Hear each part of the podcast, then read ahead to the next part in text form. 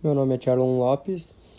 É, estarei então fazendo o desafio da, da matéria de avicultura, é, que trata então sobre o uso de hormônio na produção avícola. Né?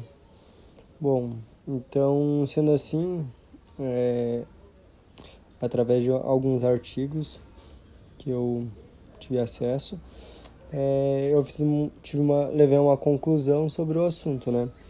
Que diz assim: o uso é, de hormônio na produção avícola é dado como um mito por muitos estudos por profissionais da área.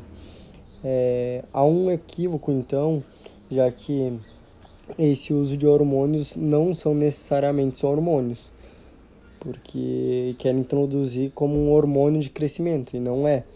Eles são então antibióticos usados como bacteriostáticos é, que irão então preservar a integridade intestinal da ave, da ave.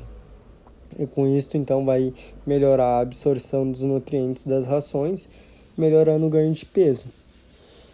É, com, é importante então né, lembrar que há pouco tempo atrás algumas empresas começaram é, a aderir o complemento que é, é a carne sem hormônio, carne de frango. No entanto, é bom ressaltar que toda carne de frango, toda a produção, ela é feita sem hormônio. É, já foi realizado então muitos estudos com o uso do hormônio de crescimento. Todavia, os frangos não respondem ao hormônio, ao uso do hormônio. É, sem falar então que economicamente é, não é uma opção viável, tem um custo alto. É, então você imagina pegar uma granja com uma produção muito alta de frangos, onde você vai tentar implantar essa é, essa essa produção de frangos com hormônio não vai não vai ser viavelmente é, possível economicamente falando certo é, então, também sem falar, né, que os maiores fatores responsáveis pelo ganho de peso ali, conversão alimentar, são a nutrição animal e a evolução genética. É, sempre, sempre selecionando, então, é, as melhores aves para realizar, então, aí o melhoramento genético, certo?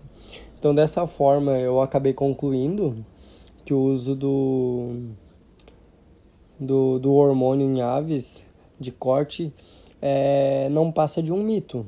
É, é uma bobagem que a, a indústria tentou implantar e viu que não deu certo, já que é, a ave ela não, não aceita bem esse hormônio de crescimento, é, tem um custo que é bem elevado, né? Então, é, os métodos para para você então ter um, um bom ganho de peso na, na, na sua granja, é, é, ter esses cuidados básicos com é, o melhoramento é, animal. Então você vai pegar, vai pegar no caso,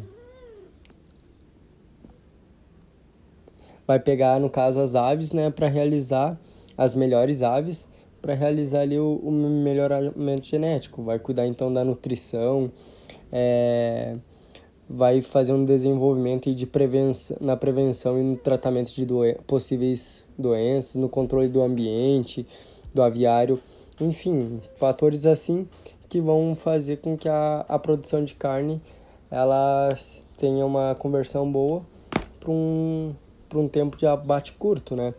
É, e sendo assim, então esse uso de, de hormônio não, não vai auxiliar não.